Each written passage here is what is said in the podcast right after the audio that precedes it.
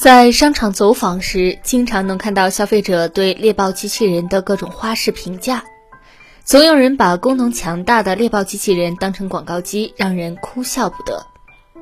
我在之前的文章介绍过猎豹系列机器人的各种智慧功能以及场景应用的解决方案。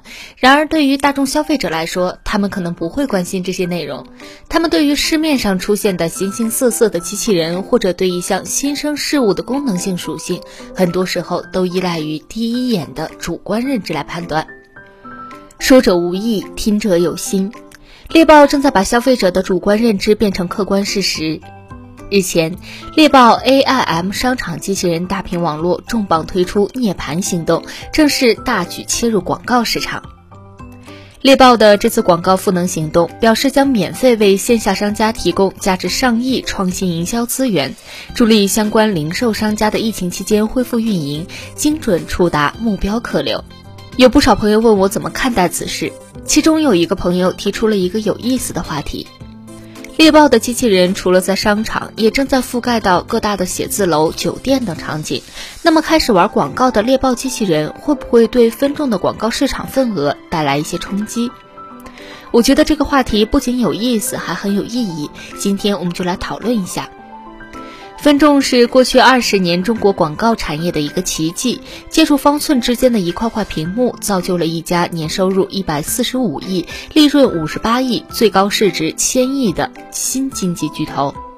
分众模式是什么？分众为什么会成功？这些问题的答案已经有大量的媒体已经报道，甚至地摊上还有不少解读分众模式的著作。我们今天不想细谈，这不是我们主要探讨的话题。我们想探讨的是后分众时代广告产业的一些可能，这种可能不一定要颠覆分众或者是取代分众，但至少在分众之外将会造就一个新的方寸之间。透过猎豹涅槃行动来看，猎豹就有这个野心。那么猎豹商场机器人就广告这个功能上比分众有哪些优势呢？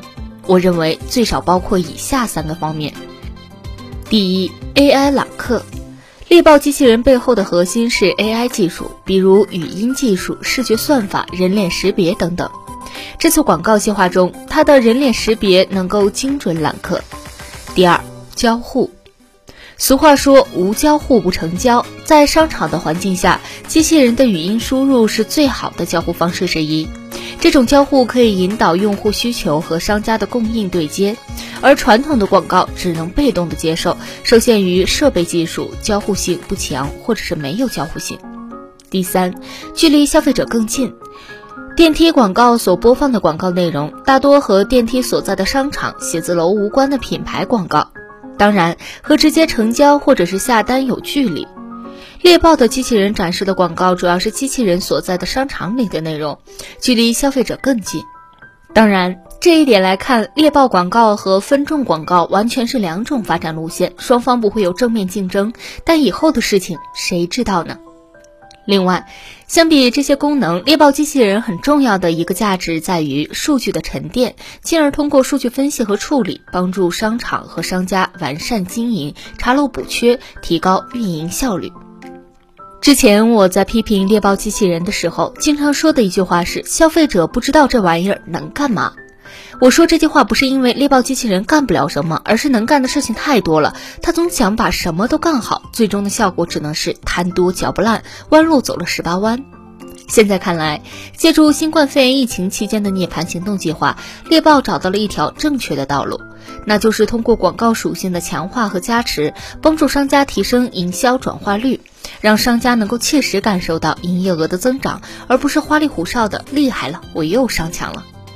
反过来看，这种方式也提升了机器人的使用效率。当然，我们应该客观地认识到，广告功能只是猎豹机器人的冰山一角的能力。但我们纵观科技产业发展史，打破冰山突破口的，往往就是产品冰山一角的功能。易车携手分众，只打了价格透明这个点，帮助易车在年前带来了新一波增长。OPPO 多年来强调拍照，获得了全球两亿用户的青睐。沃尔沃主打安全，让我们原谅了它在材质做工上的粗糙，增幅也能年年跑赢市场大盘。猎豹机器人通过广告获客属性来进一步打开市场是对的，同时，我们也应该看到，猎豹的涅槃行动广告计划也不是没有缺点。